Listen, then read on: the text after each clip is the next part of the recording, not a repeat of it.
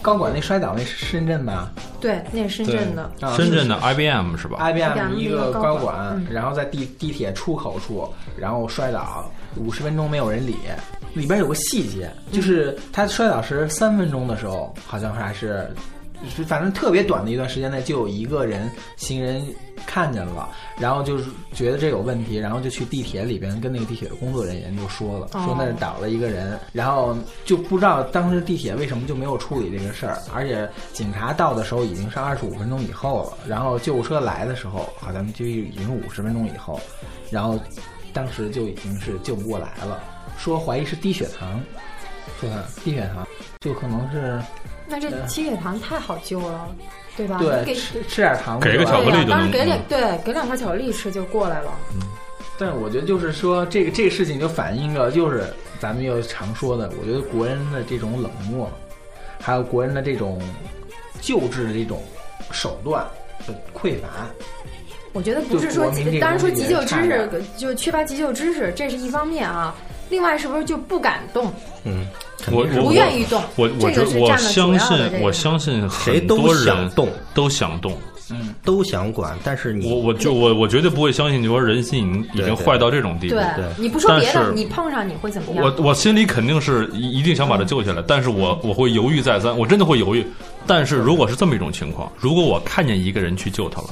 我一定会跟上去救他。嗯那那如其果实就一直没人救他对，呢所以这个就是这个就是我害怕，我不是说别的，我心里真的我真的会害怕，我我也不怕被喷因，为但是我我这种这觉是得我是真实咱的们想法国。。这这个可能有点大啊，这但是我觉得就是首先，你你遇到这么一个情况的时候，你第一个内心产生的是我缺乏一种安全感，就是我去救了他之后，我会承担什么后果。如果说这个后果有国家来，你你尽你尽可劲儿的去救，你出了什么问题，国家给你承担，他要讹你了，国家承担。他如果说是这个出了问题了，所有的都是国家有这么一个保障机制，有一个社会保障机制的话，那大家都可以放心大胆的去救。现在就怕你救完了之后，国家不别人讹也没人人管哎，你，对，然没后所有人管都你，是而且你救完之后，你自己身上一堆的麻烦，而且你你自己完完全全你是没有一个安全感的去帮助人，在在国外都是，我觉得都是这是第一个是正义感，对吧？嗯，第二个是安全感，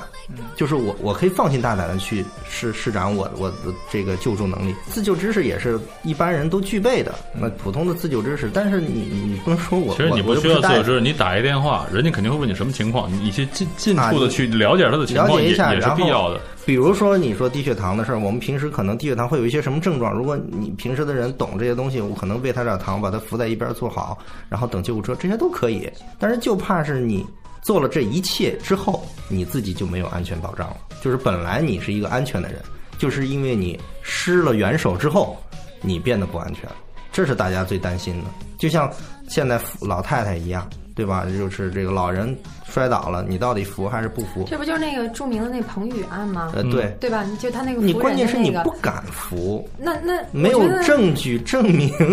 他的跟你没关系。确实有这种特别恶劣的例子啊，对可能就导致说本来就人和人之间这种已经很脆弱的这种诚信感对，尽失，就是就像你说的，就是我觉得特别的不安全。那你那你听听我这儿还有一个正面的例子。啊，所谓就加引号的正面例子，那那这种事儿能不能让你的安全感多起来啊？这是有一个十八岁的女孩儿撞人以后没跑，然后呢，他撞了别人是吧？他撞了别人哦，对他撞了别人之后呢，这个还还带受伤的老人去救治，然后还陪护什么的。嗯挺好的，这啊，是对，然后这个他所在的这个当地的这个县长带队千里去慰问他，哎，问问谁啊？？慰问这女孩啊，啊然后要求全县要向她学习，列为典型，强力推出。我觉得这是那现他撞那老人不，是，对，没怎么没人管那老头了呀？那老人是干嘛的呀啊？啊，怎么没人管那老人了？最后我说他管了吗？他不是管了吗？我就这那个那也应该去问问那个老人啊怎么不是我，我是想怎么说反了这这这这县里然后是不他是有他一个这个他本任务人啊？怎么看呢？他本人说很无语，他自己说。那受伤的老人称呢，没有必要拔高这件事情。你看哎这个这个事儿咱太咱说滑稽了彭宇案啊，是一特恶劣的一个例子啊。那我现在矫正了，对不对那你？这他他这个过正啊？你这是啊？矫枉过正。对啊，，你这就这个给给人的感觉是不是其实也不好？就过犹不及，对，其实对，呃，比如如果我是肇事者，我还最后得到了褒奖，我觉得是一个 挺奇怪的事情。关键是老人没讹他，呃，不，嗨，这倒不是说是讹不讹的，关键是这个事儿实际关键他上没逃逸，就这样做了就可以了。我觉得他这么做，呃，就已经达到这了。从另外一个角度反映，就是还是现代人这个信任度的缺失，还有这种事情毕竟是少数，要不然怎么能就是这是一件在我们看来是最正常不过的事儿，那变成了现在我们所有的这个村民啊，所有的这个呃人民需要去学习的楷模，我觉得县长他们都都有点过激。也是没事儿的。不 是，我就说是不是在中国好多事儿都这样，本来是很正常的。其实你，你处理也按一个特别正常的情况去处理。这女孩儿撞了人，她负担承担她应该承担的责任。那老人呢，要求她承担责任，但是说我也不讹你，对不对？就正常处理就好了。那这个事儿也就也就完结了。嗯然后就无无论你是做这个过激的处理，对吧？你去大肆褒奖这女孩儿，还是说，如果她真遇上一个讹人的，然后我们又什么通过法律程序这些，其实对社会的影响都是特别差的。嗯，对，我觉得就是真的遇到了一个就是不分这个这个是非的啊，这么一个这个受救者，那我觉得有这个县政府给我撑腰，有国家给我撑腰，那我也敢救，我依然是敢去伸出援手的。不是谁谁呃怎么给你撑腰啊？你这就是县长还要给你县县县，这时候县长又来慰问你哎了。 受伤了吧？ 嗯我就觉得还是社会保障的问题，尤其是还有就是一个这个，比如说现在就是一个老人如果被撞了，那么这个社会制度对他的保障也是让他不愿意去讹别人的一个很好的一个这个这个理由。不不不是你这怎么保障啊？咱们就说他他如果正常的上了医保，哎，你听到那个有个老太太被撞了之后说：“小伙，你走吧，没事儿，我有医保。嗯我有”医保，对，对这啊也是一个很正面的例子。但是有多少老人是没有的？有多少的，比如说这个外来的打工的人也好，或者打工人的父母也好，他们我是总觉得这里边儿这个逻辑关系有点太跳了。嗯，我就说撞人是撞人，这这个事儿保是有另外一回事有。没有社会保障，这是另外一回 事儿。我就说，如果双方都有保障的话，那么大家都不需要再再去牵扯你你我之间的不是事。这跟这跟俩车撞了还不太一样。我个人感觉不是车就是不是说，车你把撞人这事儿跟医保、跟有没有社会保障连起来，有点太拔高它了。又拔高了，啊你就是县长， 你就你就是当着县长的，我跟你哎呀，当领导的料啊！是吧？可不是。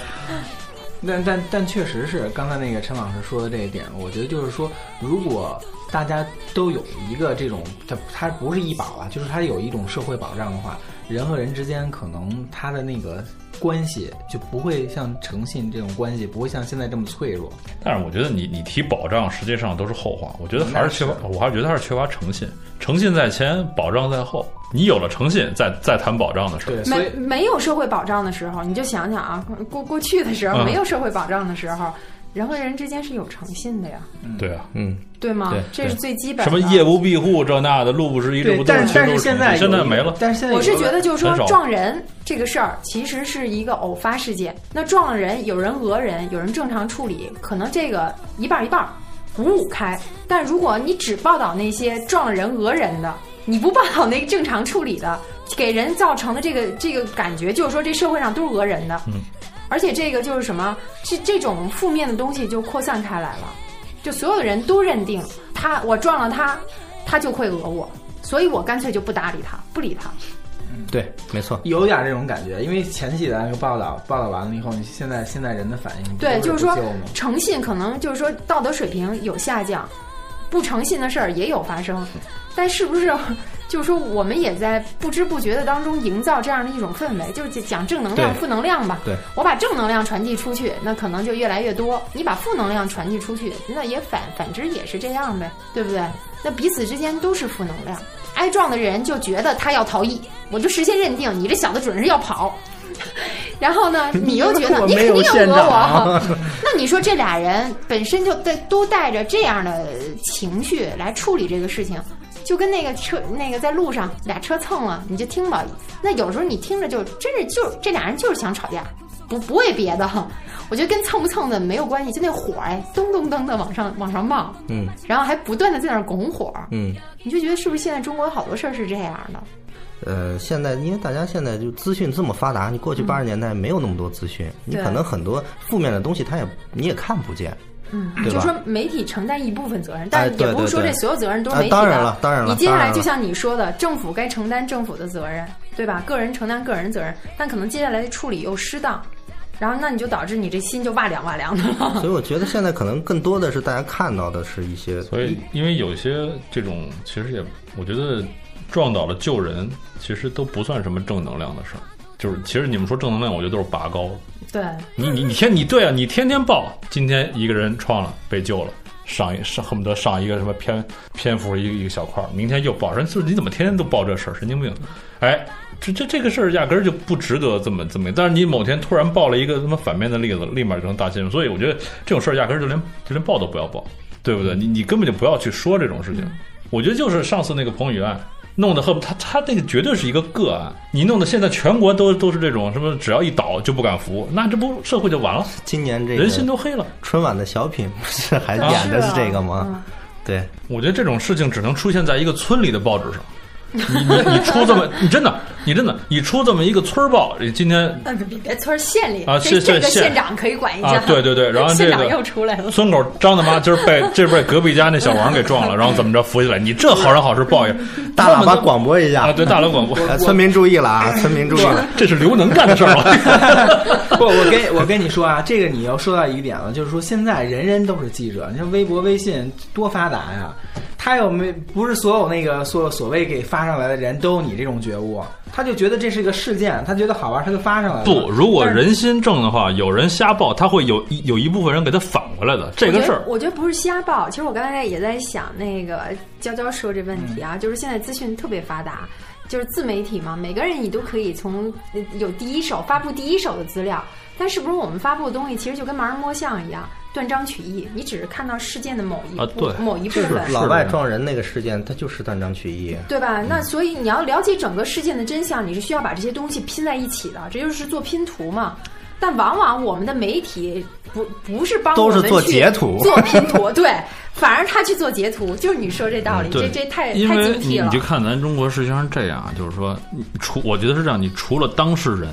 很难你说清，甚至当事人都不一定说清楚一件事物的原委。然后所有都是看热闹的人，他不告诉你哎这个事件是怎么为什么会这样，原因何在？你去看热闹，然后你你你对就凑往上一凑，一听里面儿怎么怎么回事啊？里面肯定有那好事儿的啊，这就俩人这么所以着，他把说他剐了，实际上实际上谁把谁根本不知道，你就只挑起莫名的仇对恨。对对，最近那个那个事件，那个那个恐怖事件，不不是有这么的一段话吗？就不告诉你前因后果，就只让你看到，只挑起莫名的仇恨。其实我觉得这个这个可以去反思一下。那个事件是一很大的啊，聚焦到那儿了。其实你说我们身边的事儿，撞人这种事儿、小事儿，是不是也存在这种问题？其实这他样啊他这倒样下没人管的事儿，其实这样对啊伤害的不只是当事者本身，实际上伤害了更多的人。你你伤害了一种气氛和一种一种，我觉得一是种我们感觉整个社会在受受伤害对，实际上。关键就是你，比如说，就咱就说到前面那个，就是那个深圳那个女高管似的，你想他们家里的人应该怎么想？旁边已经路过，陆陆续续走过那么多人，又有警察，又有地铁的工作人员，为什么就就这么简单？最后判定一就判定是低血糖，都没把他救了。嗯，你这死的多冤枉啊！你说那家里人得怎么想啊？心里是不是？嗯我是不是也得去报复社会了？倒也不是报复社会就吧，说呀就说他一，种我觉得冷两两种啊，就是呃我觉得别把人性想的那么黑暗。 也许下次他碰到那个时候，他们家里人是第一个去施救的人，嗯因因为啊他对受过这这样，是对对他他在这上面的这个教训太沉重所了。以回到第一嗯是个吧，话题，增强全民， 增强全民体质吧， 远离低血糖啊呃，。随随身带两块巧克力。嗯对对，这所以是现在演变的后果就是说，嗯，就你别指望别人能帮你，真的，你你自你自己己自帮救吧自救吧，自己自救帮吧自己吧，自救吧真是这样。就有有低血糖同志们平时都带点儿 巧克力，我觉得 这现在说出到这地儿铁就嚼一块儿，我觉得说到这儿来，怎么就感觉有点像命理学我了？说跟车上 就吃，感觉现在，每站一块儿。我感觉现在 到马路上救一个摔倒的老人，都能上感动中国了，这弄的啊，是不那是你得连救十个， 连续不断的扶老太太起来。但是你看，另外 过去开的是大奔，是 吧？ 昨天又看到一个，你看到没有？有说有一个人整容成雷锋的样子，啊，你对，看到是啊那有个了吗？有有有哦，我觉得太可怕了。就现在这个这这这这就这种东西爆出来，你说，我觉得是这这祸国殃民啊，简 直！这就是这这这个这个，这算是娱乐版新闻出来的吧就是他他已经成为一种行为艺术了都。嗯，真 是哎这算个人崇拜吗？我只能是说 这个脑子有水， 不是个等人于崇你拜。做的事儿像不像雷锋， 是吧？哎你这长得你，像说这这你说的对，长得像有什么用啊？对不你做的事儿是那雷像没雷有啊锋，他谁都说他你是就雷他就锋。摆呃摆拍嘛，这不就你看这个这叫叫什么？这个向伟大的雷锋同志致敬，整容至今快半个月了，效果很满意，特意拍了一套模仿雷锋同志的写真，哎呀妈，请网友们欣赏。我认为只有雷锋精神才能让我们活在一个温暖有爱的世界里，雷锋精神更是我们人生中最宝贵的财富。学习传承弘扬雷锋精神，从我做起。下一步，我将回家乡去公安部门递交申请，把名字也改成雷锋。以后大家请叫我雷锋，或者喊我雷哥。我觉得还是雷哥比较比较合适，比较太雷雷了吧这事儿太太啊！雷了。但这个冷漠的这个事儿，就是现在人和人之间的信心，我刚才还没接着接着，应该接着陈陈老师说的，现在大家这个信信息已经缺失了，但在它建立的基础上的话，首先就像陈老师说的，它得有这个所谓的国家的这个政策呀、或者说国家的这个保障机制啊制度啊，在后边做推手，它才能重新建立这个所谓信心的这种东西。如果你没后边这个，它很难建立。现在就这种状态下，是我我嗯那个昆明那事儿出了之后，我当时脑子里就就就反正就浮浮现这句话，我就就是说，真相和诚信就如北京的蓝天一样，嗯是稀缺资源。真的，在当下的中国，因为现在我觉得，现在就是当突发一件这个这个，哪怕是摔倒了或者是撞人了这样的小事的时候，我觉得现在属于人人自危，人自危，就因为你周围你你看不到真相，你知道对吗？你人人自危。啊就像你处在雾霾当中一样。我我举个简单你例子，看不我到， 我你站在我身帮身边儿身边儿，但我看不到 你。这不经常就跟习大大合影去那是吧？ 是不是是不是那帖子？ 就是 你左一是我啊，你比如说我我我走到半道上，咔，赵雅涵倒了，你说这我我我哎咱咱咱我我很担心啊！咱那你你是不是不想救我？不是我这我第一个不我不光是你害怕，我也害怕，